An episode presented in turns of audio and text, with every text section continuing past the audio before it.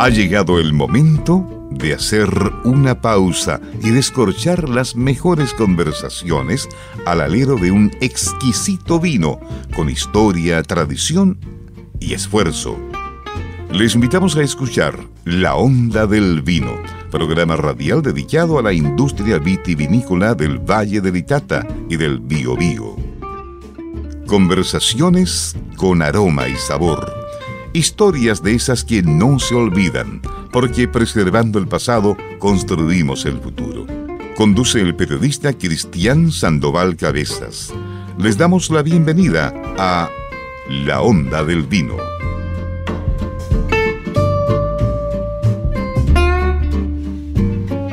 Hola, ¿cómo están? Sean todos bienvenidos y bienvenidas a una nueva y edición o selección especial de programa. ¿Por qué? Por varias razones. La primera porque es nuestro último programa de esta tercera temporada que hemos hecho con mucho cariño desde acá, desde la 95.1 Radio Universidad de Concepción, siempre innovando junto a los clásicos.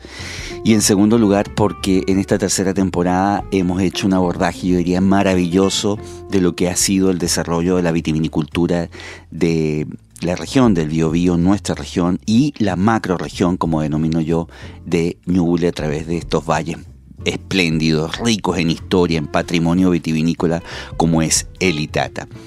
En tercer lugar, porque hemos hecho, he querido desde esta humilde tribuna, junto a nuestro máster en el control maestro como es Fidel Quinan, quien marida con toda la buena música y esta edición especial.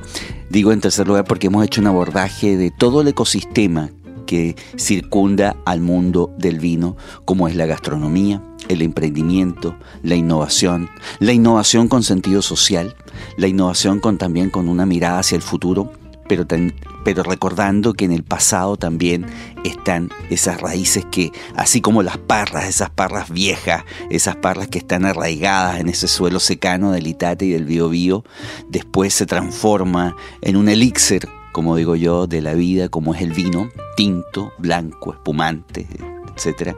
Todo ese abordaje lo hemos hecho felices y contentos acá desde la onda del vino. Y en este último programa, qué mejor que hacerlo con un nuevo amigo que se suma aquí a la comunidad de la onda del vino, a un nuevo amigo que forma parte también del ADN penquista y sobre todo ese, de, de ese punto que yo diría que es mágico como es la Plaza Perú, acá en la diagonal y como es el callejón. Así que eh, bienvenido Tomás Acuña. Eh, ¿Cómo presentarte como un emprendedor? como un hombre de que, ha logrado también arraigar en, en, eh, ese mundo de la gastronomía, del encuentro, de las conversaciones, de, ese sentir a través de la, del mundo, digamos, gastronómico, como decía yo, y, de lo que es el mundo del bar, eh, darle esa impronta que necesitábamos nosotros como región. Bienvenido Tomás, ¿cómo estás? Bien, y tú Cristian, muchas gracias, gracias por esta invitación, estamos felices de participar de este programa. Bar Callejón, ¿cierto? ¿Qué nombre? Bar Callejón. Bar Callejón, yo estaba, bueno, eh, vivo acá hace mucho tiempo y cuando eh, conocí Bar Callejón, yo sabía que aquí había algo, aquí hay un, aquí hay un tema y que tiene que ver con la familia, con la historia, y son ocho años ya, ocho años haciendo el Bar Callejón. Así es. ¿Cómo nace y cómo y por qué llegas a lo que es hoy el Bar Callejón, que es un, tremendo polo gastronómico y, que es muy visitado acá en la región del Biobío? Mira, el bar eh, efectivamente estamos cumpliendo ocho años en concreto este lunes 18 celebramos los 8 años desde la apertura de nuestras puertas. Em, pero el proyecto tiene un poco más de tiempo porque mm. Nace desde esta idea, ideación si quiere, juvenil de, todo estudiante universitario de tener un bar.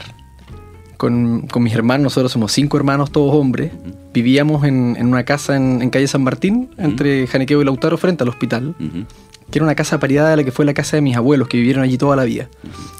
Y como éramos muchos, esta casa era un lugar de encuentro tradicional, de, mucho carrete, de mucha fiesta. Bastaba que cuatro de los cinco aportaran tres amigos y ya tenía ahí una fiesta. Y soñamos con esto de, trasladar el espíritu de, la celebración familiar, del carrete en la casa, de, los encuentros de larga conversación, de tertulia, a un espacio. Em, gatillado un poco por haber encontrado ese espacio. La casa en que funciona Bar Callejón hoy día eh, era de una tía abuela nuestra. ¿Cómo se llamaba tu tía abuela? Se llamaba Elena Gamé, hermana de Inés Gamé, que es mi abuela, que, mm, que, además estas viejas, digamos, este grupo de gente estaban muy arraigados en el corazón de Concepción porque eran estudiantes, fueron estudiantes universitarios en esa época y, después fueron docentes universitarios. Mis abuelos paternos, eh, Germán Acuña Rubilar y la Inés Gamé García, fueron profes toda la vida en la Universidad de Concepción. Uno químico farmacéutico, la otra dentista. Eh, salieron de la universidad y se dedicaron a hacer clases. Mi abuelo además fue profesor emérito acá, entonces ellos dieron su vida por este lugar y vivían a dos pasos de la universidad. También su hermana, Elena, quien fuera dueña de la casa. Entonces aparece la oportunidad de recuperar este espacio que esta tía abuela tenía un poco perdido. Lo logramos, yo estaba saliendo de derecho en esa época, entonces fue uno de mis primeros litigios, si se quiere. y una vez recuperado, esta tía eh, nos dice, ¿les interesa comprar esta casa? No teníamos ni uno. Eh, lo descartamos de, partida e intentamos empezar a ofrecerla, pero estaba en, en re malas condiciones y nadie se interesó en ese momento. Además, el, barrio gastronómico Plaza Perú hace 10 años no era lo que es hoy. No, Habían algunas cervecerías, estaban, había algunos clásicos como la cocina que ya intentaban hacer propuestas más interesantes, em, pero no, no, pasaba lo que pasa hoy. Entonces no hubo mucho interés. Y pasó el tiempo y, esta tía abuela nos, nos, insiste, nos dice, oye chicos, yo les ofrezco un buen precio. Además, así reconozco, agradezco las gestiones tuyas como abogado, haber recuperado este lugar. Em, vamos, y sumamos y restamos con Manuel, mi hermano socio del, del, Bar Callejón, y nos embarcamos en el proyecto. Compramos la casa, demolimos todo lo que había e iniciamos el, diseño y construcción del Bar Callejón. Siempre pensando en que esto iba a trascender hacia un polo gastronómico o, o, estaba enfocado en el público eminentemente universitario. ¿Cómo lo, lo, visualizaban? Mira, nos, dimos cuenta en esa época de que había en el barrio Plaza Perú una demanda insatisfecha. Eh, que era básicamente lo que, lo que nos pasaba a nosotros y a nuestros amigos, que estábamos saliendo de la universidad, digamos, 25 años, 27 años, estábamos ya con nuestros primeros sueldos, éramos gente que vivía en este barrio y que no estaba eh, optando, digamos, a una oferta de carrete gastronómica, cultural, algo más evolucionada de lo que había en la Plaza Perú en esa época. Entonces sí teníamos eh, esa, plena conciencia, digamos, de que había una demanda insatisfecha. Bueno, el, primer, el primer, la primera misión, digamos, del bar fue ser la primera piscola a la Plaza Perú. Mira la tontera. Hoy día ya cambiado mucho el, perfil del público y los comportamientos también de los clientes. Mm. Pero, pero entendíamos que algo pasaba allí, que era un espacio que podía desarrollarse fuertemente, como finalmente ocurrió. Y lo otro interesante es que ustedes están ubicados en pleno callejón y eh, adaptan el nombre del, lugar como marca, ¿cierto? Como es Bar Callejón. Y eso también yo diría que le da un, sentido, un, significado eh, para lo que va a ser en el recordatorio de los clientes y al mismo tiempo, estimado Tomás, marca territorialmente hablando una zona que es tremendamente importante como es eh, este sector de Diagonal Plaza Perú. Ahora, hablamos ya de ustedes ya cumplieron, tú decías, ocho años en esto. Me imagino que, que aquí ha habido sangre, sudor y lágrimas en términos de, dedicación y frente a la irrupción también de otros, digamos, de, otros procesos. El delivery, por ejemplo, que, que entró muy, muy, fuerte en la pandemia, eh, el, que se haya poblado también de otros emprendimientos asociados a la gastronomía. ¿Cómo, ¿Cómo visibilizas tú eso? ¿Cómo visualizas tú eso? Y mm, mira, efectivamente han pasado muchas cosas estos ocho o nueve años, digamos, de, proyecto. Al principio sacamos cuentas alegres, de, la puerta para afuera, digamos, rápidamente nos llenamos. Efectivamente había un cliente satisfecho que buscaba algo más y que lo encontró en, nuestro espacio. En la interna, desorden absoluto. Ignorancia, no conocíamos el negocio, aprendimos haciendo y bueno, eso nos costó. Pero finalmente apuramos y lo logramos. Em, y bueno, después vino la pandemia. Y eso fue llegar al suelo. Eh, llegar al suelo realmente. El delivery nos costó un mundo, yo creo que a toda la industria le costó mucho. Eh, y después de ese periodo, digamos, de, estar al borde de la muerte, vino el aprendizaje. Yo creo que lo que ocurre después de la pandemia, cuando volvemos a abrir, nos permite un alto avance en profesionalización. Yo creo que no hay negocio, no hay proyecto, no hay vida que estando al borde de la muerte uno resurge, como dice, uno renace, ¿cierto? Y gracias a esos momentos de crisis surgen, como también se señalan, las oportunidades y ustedes lo han logrado. Antes de irnos a la pausa, eh, yo, diría que, y, aquí es un comentario como, como cliente o también como público, quienes hemos tenido la, dicha de poder disfrutar eh, carretes fuera de Chile, ¿cierto? O hacer turismo fuera de Chile o, vivencias. Este, la, vivencia compartida entre, el entre la academia y, digamos lo que es el, disfrutar la noche o la tarde, por ejemplo, me recuerda mucho eh, España. Eh, el, bar Callejón. Me acuerdo mucho de la Gran Vía, me acuerdo mucho por ahí de Atocha, ciertos, ciertos lugares especiales que tiene muy cerca de la Universidad Complutense de Madrid, donde hice una maestría en comunicación. Entonces, me gusta mucho el, eh, ese, el, que ustedes estén de alguna manera vinculados, y con eso termino, desde el mundo universitario, todo este ecosistema de la universidad y otras universidades al mundo de la gastronomía y que finalmente termine en el reencuentro. Jóvenes, no tan jóvenes, adultos y también mayores. Porque creo que Callejón, bar, ya podemos hablar después de Café Callejón, eh, yo diría que tiene un, espectro muy amplio. Mm, hace poco estuve con mi señora, con Natalia, disfrutando también de la carta de ustedes. Antes de venir para antes de invitarte, fui a disfrutar. No te quise avisar que iba a ir a, probar la carta. La atención maravillosa y la carta mejor. Eh, y la verdad que ver niños ahí, ver eh, parejas, abuelos, mm. me encantó. Te felicito por eso. Gracias. Vamos a, eh, vamos a ir a una pausa musical con un grupo que a mí me gusta mucho, que son Hombre G y que de alguna manera ilustran muy bien la conversación de hoy. Se llama Bar, visite nuestro bar. Vamos a escuchar a Hombre G y volvemos acá para seguir hablando de, de Bar Callejón y con Tomás Acuña de toda la historia.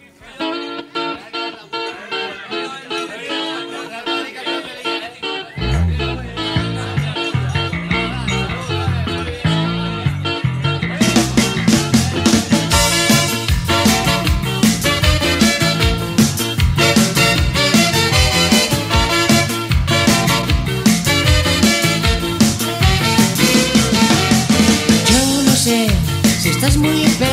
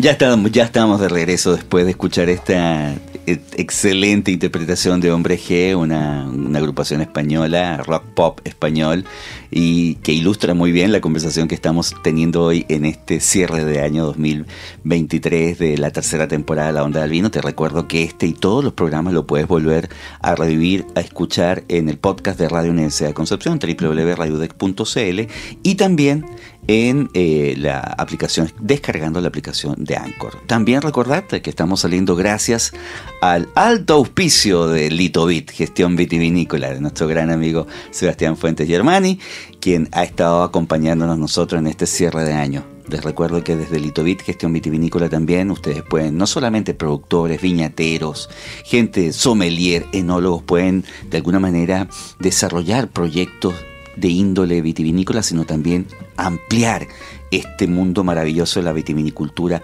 hacia otros rubros que son muy importantes. Si usted quiere incursionar de manera efectiva, positiva, humana y con visión global, litovit.cl www.litovit.cl Tomás Acuña, hablemos de tu carta, hablemos de la gastronomía. ¿Qué nos ofrece hoy eh, Bar Callejón? Este, de alguna manera, hagamos también, eh, me gustó mucho la cafetería, tiene una muy buena carta de café, te felicito también. Eh, hablemos un poco de la carta que ofrece Callejón y sobre todo para este cierre de año. Estamos a pocas horas de, vivir este año nuevo y, y qué nos espera, qué nos invita y cuáles son tus proyectos para el 2024. La carta. Mira, nuestra carta ha cambiado mucho durante estos ocho años. Em, tenemos algunos platos estrella que evidentemente se mantienen porque tienen todo lo que le interesa al empresario gastronómico y también al cliente. Pero trabajamos con sándwich, eh, nos va muy bien con ello. Tenemos papas fritas distintas y algunos platos que tratan de mm, aportar algo distinto. Ha costado, la verdad, Cristian, el, el público chileno y el público penquista yo creo que no es muy arriesgado en materia gastronómica. No, no lo es. Quizás los últimos años puede haber cambiado mm, un poquito, mm. pero en general creo yo que la gente no se atreve mucho. Mm. Entonces se va a la segura y opta por aquello que conoce. Ahora, no obstante esto, tenemos algunos platos riesgos que funcionan. Tenemos unos, taquitos mexicanos por ahí. Eh, estamos incorporando cada vez más platos veganos o vegetarianos, como falafel, por ejemplo.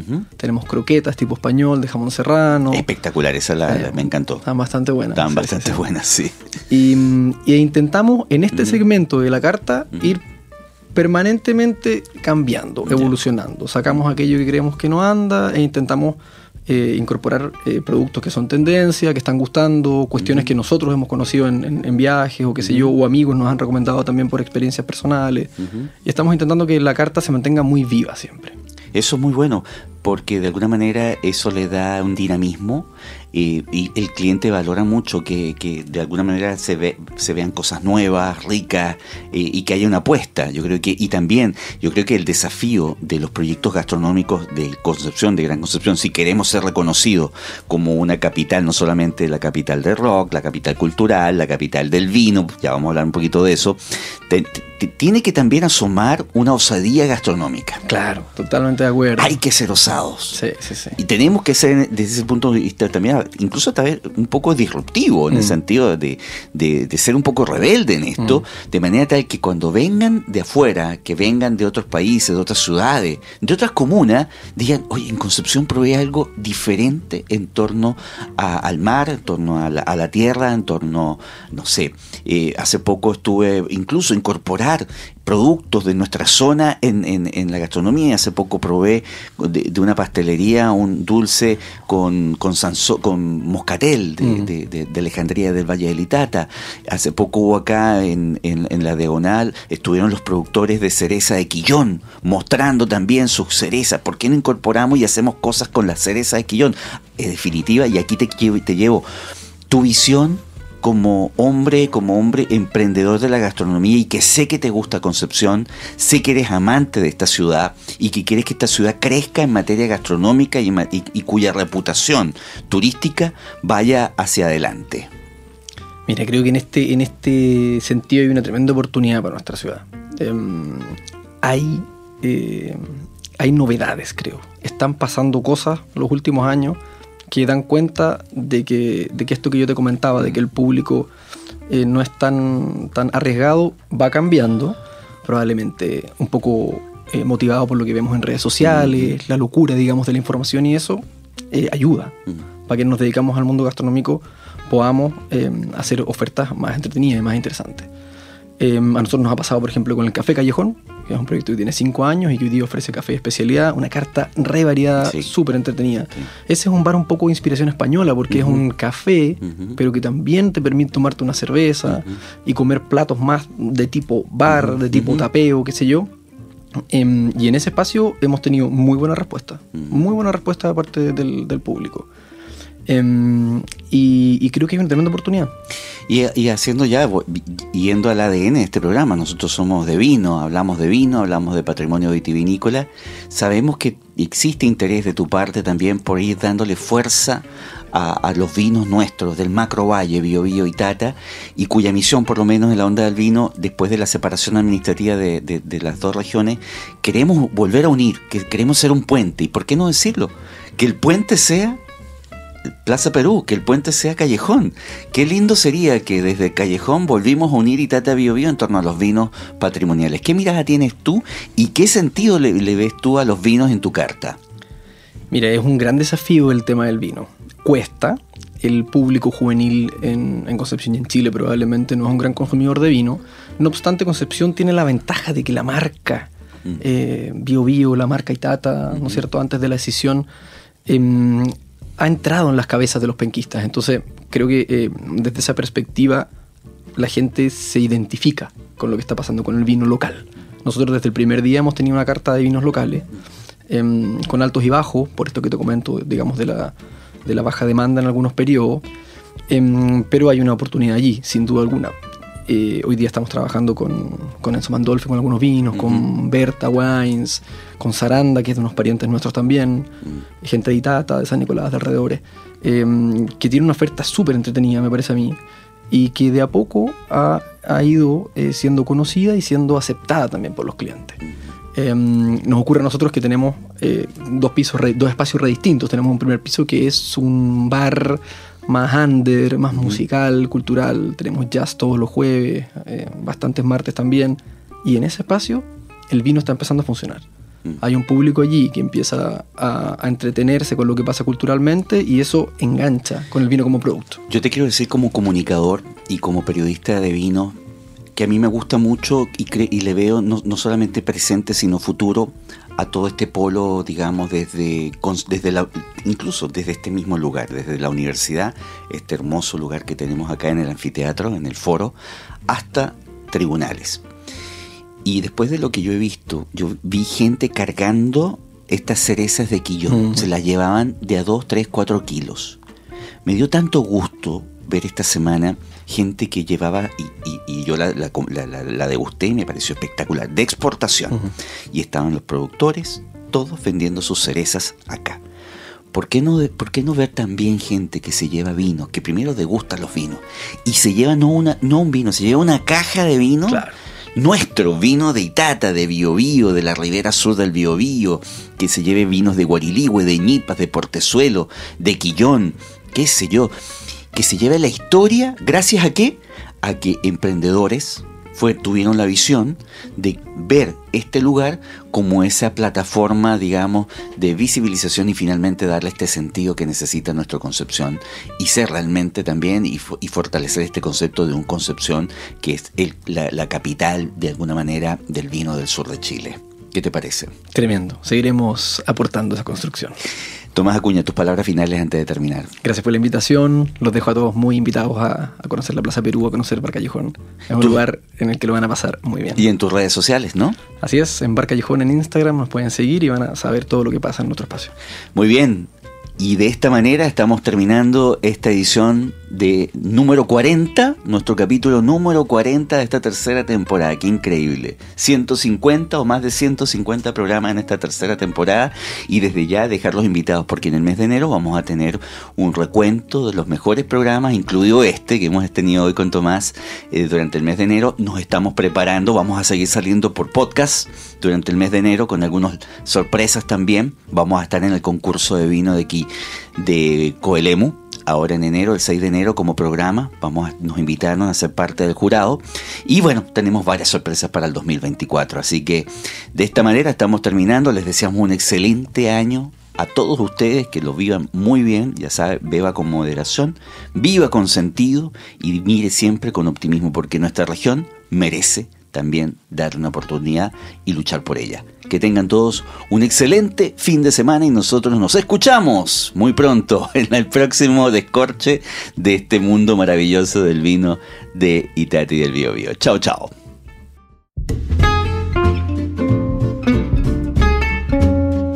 Ha concluido una nueva edición de La Onda del Vino en Radio Universidad de Concepción, el primer programa radial y podcast dedicado a la difusión de la industria del vino patrimonial del Valle del Itata y del Bío Bío, y donde el protagonista eres tú y las historias que por más de 400 años han hecho de estos viñedos uno de los mejores de Chile.